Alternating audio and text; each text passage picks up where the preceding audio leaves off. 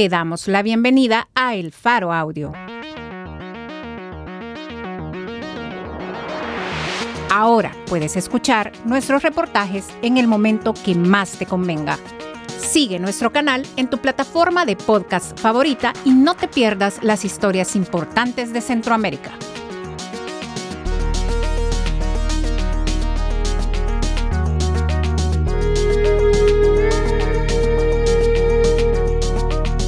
Hoy es 9 de abril de 2022.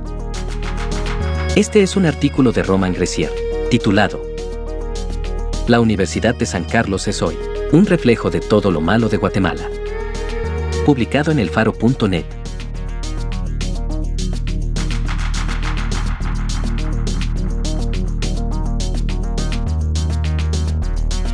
En su oficina en la zona 1 de Ciudad de Guatemala, Jordán Rodas Andrade, tiene a la vista tres tableros artesanales de ajedrez. Uno con iconografía maya, otro peruano, y un tercero de piedra tallado en Nairobi, Kenia. Es el deporte de este hombre platicador, y habituado a estar frente a las cámaras que desde 2017, como Procurador de Derechos Humanos, ha denunciado los abusos de los sectores más poderosos de Guatemala. Cuando el exfiscal contra la impunidad, Juan Francisco Sandoval, huyó del país el pasado julio, Rodas iba con él en la caravana de vehículos blindados, con placas diplomáticas, que lo llevó sin detenerse a suelo salvadoreño. Se ha ganado enemigos en un país donde los operadores de justicia tienen miedo.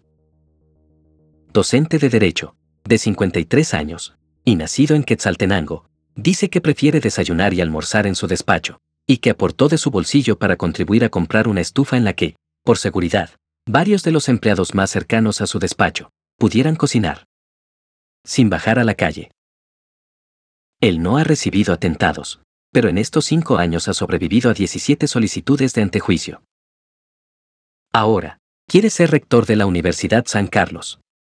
El día 27, un total de 170 representantes de los profesores, estudiantes y egresados de la USAC elegirán a quien encabece por cuatro años el foco de influencia, que representa la única escuela superior pública del país de donde Rodas se graduó en 1995, y donde como profesor titular, ha enseñado Derecho Constitucional y Administrativo. La San Carlos elige cada cinco años a uno de los cinco magistrados de la Corte de Constitucionalidad, y participa en la toma de decisiones de más de 60 instituciones del Estado, entre ellas, la Junta Monetaria, o el Instituto Guatemalteco de Seguridad Social. Sus egresados en el gremio de contadores, son decisivos en la elección del principal regulador del presupuesto nacional, el Contralor General de Cuentas. Entre las universidades del país, solo la USAC tiene iniciativa de ley. Reinar en la USAC es tener poder. Los últimos dos rectores están presos, por manipular el proceso de elección de cortes de justicia. Según las proyecciones de intención de voto, Rodas tiene grandes posibilidades de alcanzar el puesto, pero su principal adversario es Walter Mazariegos, decano de Humanidades, y candidato afín al presidente Giamatei. Mazariegos promete consensuar con el Estado y la iniciativa privada la formación y contratación de profesionales, y ha incluido en su campaña un jaripeo y un concierto de la Sonora Dinamita, la popular banda de cumbia colombiana. Solo una semana antes del voto, y en virtual empate, Mazariegos y Rodas, tendrán que forjar alianzas con los otros cinco candidatos para lograr el puesto. Rodas lo sabe. Es un astuto intérprete de momentos políticos. Se declara estos días antisistema en un aparente mensaje a la juventud anticorrupción, entusiasta por su candidatura, pero también evita decir si la universidad debe apoyar, o no, la reelección de la fiscal general, Consuelo Porras, acusada por Estados Unidos, y por los fiscales guatemaltecos en el exilio de obstaculizar investigaciones contra el presidente Giamatei, y denunciada, formalmente, por haber plagiado su tesis doctoral. A continuación, mi entrevista con Jordán Rodas Andrade.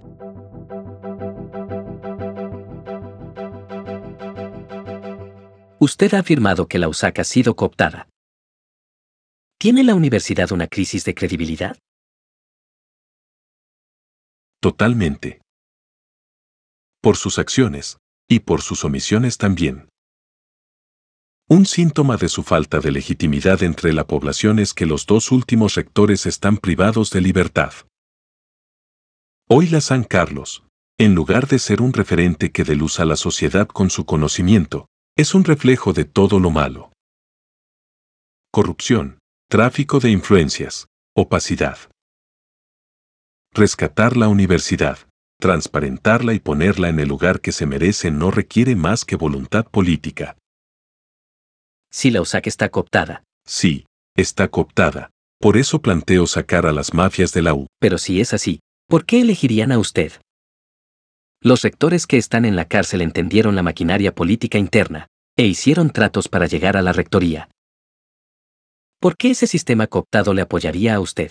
Porque votan los estudiantes, los profesores y los egresados. Todo tiene un límite, y la universidad ya tocó fondo. Me da tristeza ver que la San Carlos no hace lo que tiene que hacer. Tiene la competencia de analizar los problemas nacionales y proponer soluciones con fundamento científico. Es la única universidad en el mundo que tiene iniciativa de ley, y no lo hace con firmeza. La desnutrición, los embarazos de menores de 9 a 14 años, la situación de migración, ¿qué estudios? ¿Qué propuestas? ¿Qué soluciones tiene la San Carlos? Nada. Entonces, ¿de qué estamos sirviendo?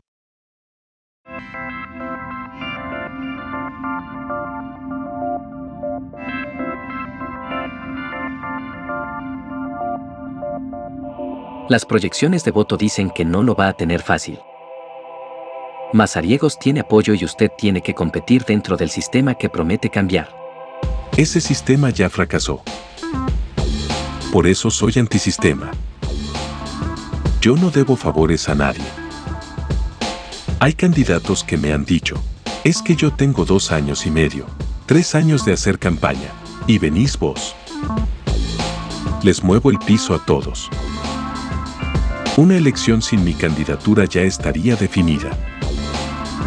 Se ve un espíritu de inconformidad y hartazgo en los universitarios.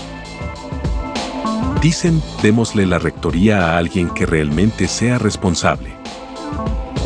Los anteriores rectores fueron tomando las prácticas de las campañas políticas, acarreo de gente en microbuses de instituciones públicas, dar comida y carnitas con la sonora dinamita, jaripeo, eso denigra la academia.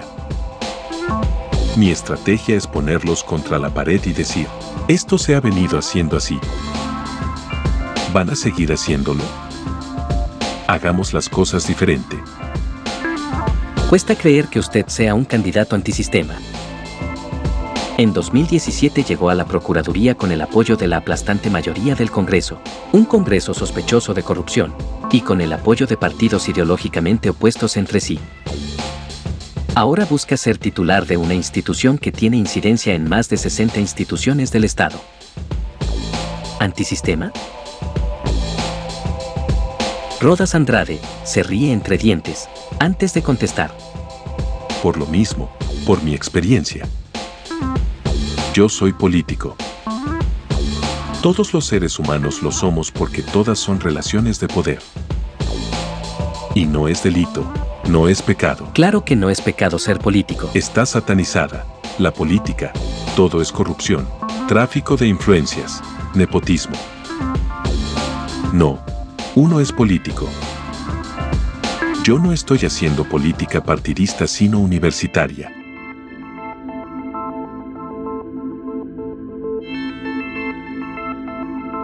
Rodas ahonda por dos minutos en anécdotas de su trayectoria política, que desembocan en sus recuerdos de un acercamiento entre estudiantes indígenas y ladinos, en Quetzaltenango, cuando él formó parte del gobierno municipal. Dice que le marcó, porque percibió una afortunada falta de prejuicios en el grupo.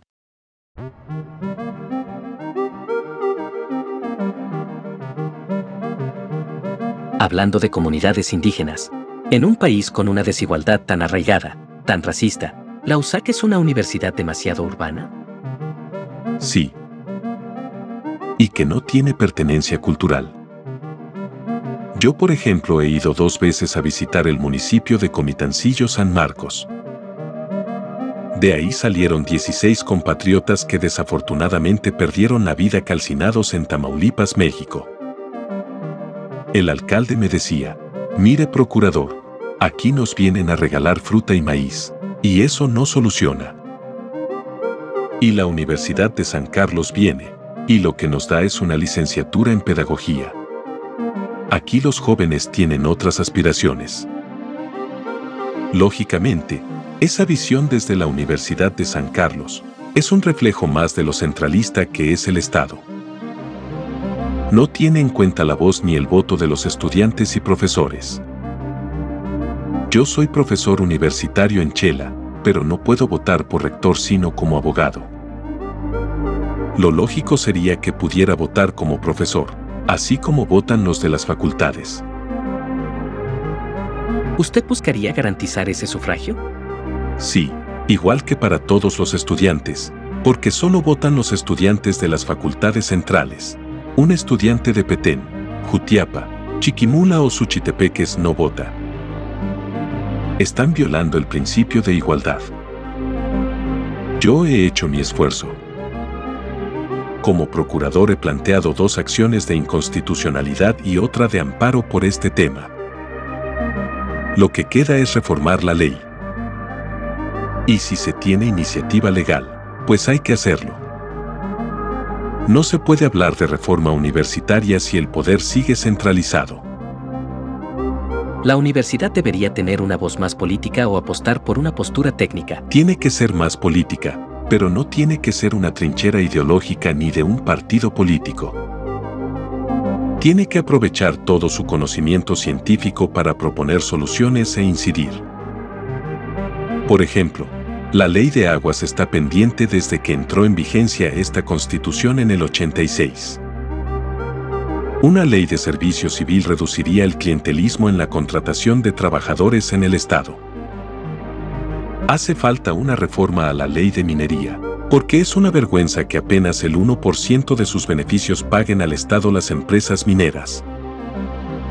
Son cosas concretas que se pueden hacer con la fuerza de la única universidad pública del país. ¿Hay temas en los que la USAC debe ceder ante el poder? No. Pienso que hay que aprovechar los espacios que se tienen. Sí, hay que revisar los mecanismos de asignación para la Junta Monetaria, el IX, la Corte de Constitucionalidad. Para mí es una gran barbaridad lo que acaba de hacer la Corte al anular el proceso de Gloria Porras, pero no de Ronnie López. ¿No se les eligió en el mismo proceso, pues? Ya que usted menciona la decisión de la Corte de Constitucionalidad de anular la designación de Gloria Porras, jueza nominada por la USAC para esa misma corte, y que desde abril de 2021 vive exiliada en Estados Unidos. ¿Cómo enfrentaría como rector ese tipo de situación? Hay que transparentar y denunciar cualquier tipo de presión. Por eso es tan importante que la comunidad se dé cuenta de cómo se toman las decisiones, porque ahorita muchas cosas pasan debajo de la mesa. Y si las conferencias de prensa, denuncias, ¿Protestas y publicaciones en redes sociales no bastan para cambiar el curso de una decisión como esa? Hay una fuerza social y una legitimidad que hay que hacer sentir cuando sea necesario. Pero mi actitud no va a ser confrontativa contra el gobierno ni contra el Congreso. Porque es distinto ser procurador, donde uno supervisa las recomendaciones, a estar en la San Carlos, donde uno tiene que estudiar los problemas y proponer soluciones. Reitero, no es un tema de política partidista. La actual fiscal general ha sido señalada por corrupción y acusada de obstaculizar la justicia. Si usted fuera el rector, ¿la apoyaría para que busque la reelección? Tiene derecho a hacerlo. Elegirla como finalista o no es responsabilidad de la comisión de postulación. Pero ahí está mi tuit, en el que le pedí en julio de 2021 que renunciara. Eso ya lo hice. Ya lo demás. Por ejemplo, el tema de la tesis. Presentaron aquí en la Procuraduría la denuncia, pero como bien dijo el académico que valientemente dio a conocer el tema de la tesis, el plagio podrá ser cualquier cosa menos una violación de derechos humanos. Para eso están los tribunales. Si fuese falsedad, que vaya a los tribunales y que declare, pero como procurador no me puedo meter a todas las batallas. Tengo mis competencias, y dentro de ellas no está el decir que sí o no va la fiscal. ¿En qué otras batallas no se metería como rector? Las que no sean legales. Por supuesto que no va a escoger una batalla ilegal, pero dentro de las legales, ¿cuáles no escogería? Uno escoge, porque si no, puede que uno se vaya con la pasión. Por ejemplo, yo sí me metería como Universidad de San Carlos a ver qué está pasando con las vacunas, que siguen venciendo. Eso es un problema nacional. Se están perdiendo millones de quetzales. ¿Qué dice la San Carlos de eso? Es un silencio cómplice, para mí. Porque ahí tenemos suficientes facultades de medicina, de auditoría, que pueden proponer a los organismos de control que hagan su trabajo. Se enfrentaría con las redes de clientelismo que existen dentro de la maquinaria política de la USAC. Sí. Y eso pasa precisamente por una propuesta que he hecho claramente que todas las facultades académicas saquen a convocatoria todas las plazas de profesores, en vez de nombrar interinamente. Este sí, este no, renuevo el contrato el otro año porque has obedecido la línea política que hay. Eso no se vale, porque al final en muchos casos no son los mejores profesores los que están interinamente en los cargos. Volviendo al tema del centralismo, el año pasado, Hubo un acercamiento entre el liderazgo estudiantil, que en gran medida le respalda a usted, y movimientos de autoridades indígenas. ¿Qué papel tendrían los movimientos estudiantiles bajo una posible rectoría suya? Les escucharía completamente. Llegaríamos a hacer propuestas consensuadas, reales. Y no lo digo por ser populista. Hay que ver qué se puede hacer y qué no, y lo mismo con los profesores. Muchos cambios, perfecto, pero dentro de lo que se pueda hacer legal y financieramente. En el tema del acoso a mujeres, hay un reglamento con el que no quedaron todas las mujeres contentas, así que a la larga es una norma vigente no positiva. Hay que escuchar a los estudiantes, llegar a acuerdos. En la medida de que uno lo hace, gana credibilidad. ¿A qué acuerdo ha llegado con el liderazgo estudiantil? ¿Qué le han exigido como candidato? No, los estudiantes no me han exigido nada. ¿No le han pedido nada a cambio de su apoyo? No, no. Han visto mi trayectoria. Lo que pasa es quizás la diferencia con los otros candidatos. Es feo hablar de uno, pero ellos han estado ahí, naufragando dentro de una gran ola gris. Y yo con mis luces y sombras, con una trayectoria que se puede ver. Soy y fui creyente en que la CICIG hizo un gran trabajo, con sus errores y todo, en que la FESI también aportó mucho, y en que el sector privado tiene que replantearse, porque ahorita solo está reproduciendo las grandes desigualdades. ¿Hasta qué punto no son ellos corresponsables de la situación del país? Han dado oxígeno político a los tres últimos gobiernos, ¿Cómo pretende trabajar con las facultades más conservadoras de la universidad? Mediante consensos. Buscando acuerdos. Ser rector es estar en una negociación política siempre. Yo no voy a ser el dueño de la verdad. Habrá pisos en los cuales no se puede negociar, como corrupción, por ejemplo, o la idoneidad. Pero a partir de ahí se puede hablar de todo. ¿Ha tenido un acercamiento con ese sector conservador para pedir su apoyo? No, por ahorita no. Es que la campaña ha sido corta.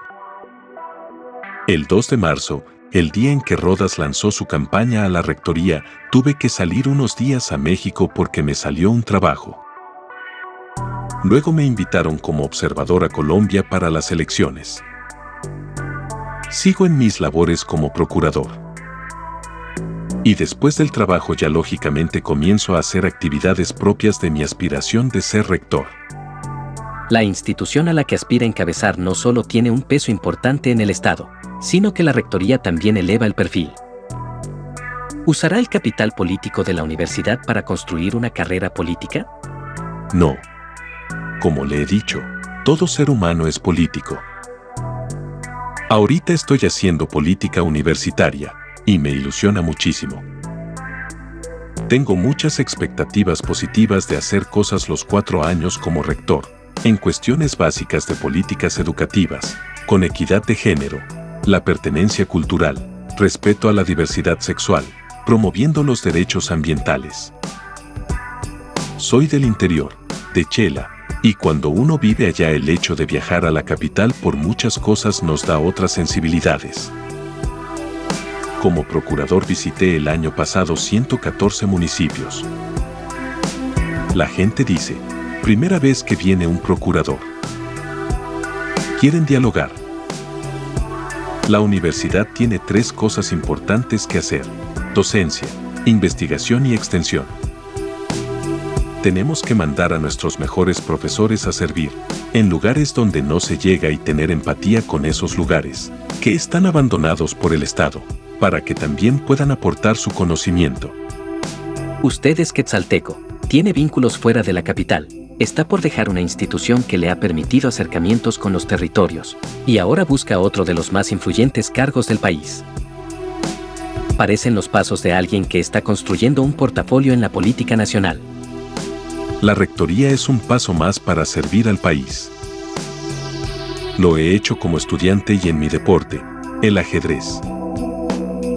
Lo he hecho en mi municipio, como síndico y concejal. Lo he hecho en mi gremio y en el tema de los derechos humanos. Nada me daría más orgullo que ser rector de la San Carlos. Fui huelguero y no me avergüenzo.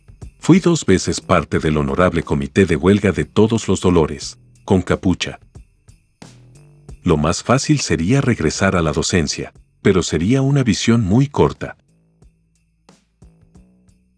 Ha sido un procurador muy mediático. La San Carlos se maneja habitualmente sin tantas luces y cámaras. Sirve, porque el funcionario de cualquier nivel tiene que interactuar. El funcionario público tiene que escuchar, no cegarse. Yo fui oposición en la Muni de Chela y sé que a veces, cuando se ejerce, el poder en diosa, lo que yo hago está bien y los que critican tienen ganas de fregar. No es así.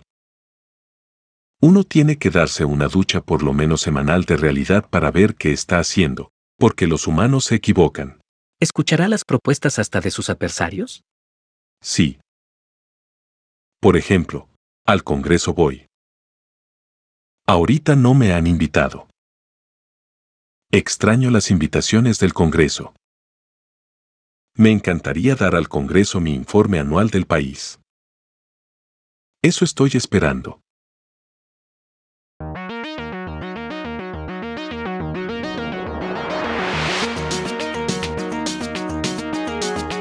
La Universidad de San Carlos, es hoy un reflejo de todo lo malo de Guatemala, por Roman Grecier. Editor, José Luis Sanz. Producción y musicalización por Omnion. Gracias por escuchar esta historia. Si te parece valioso nuestro trabajo, apóyanos para seguir haciendo periodismo incómodo. Sé parte de nuestra comunidad de excavación ciudadana desde un dólar a la quincena. Ingresa a apoya.elfaro.net.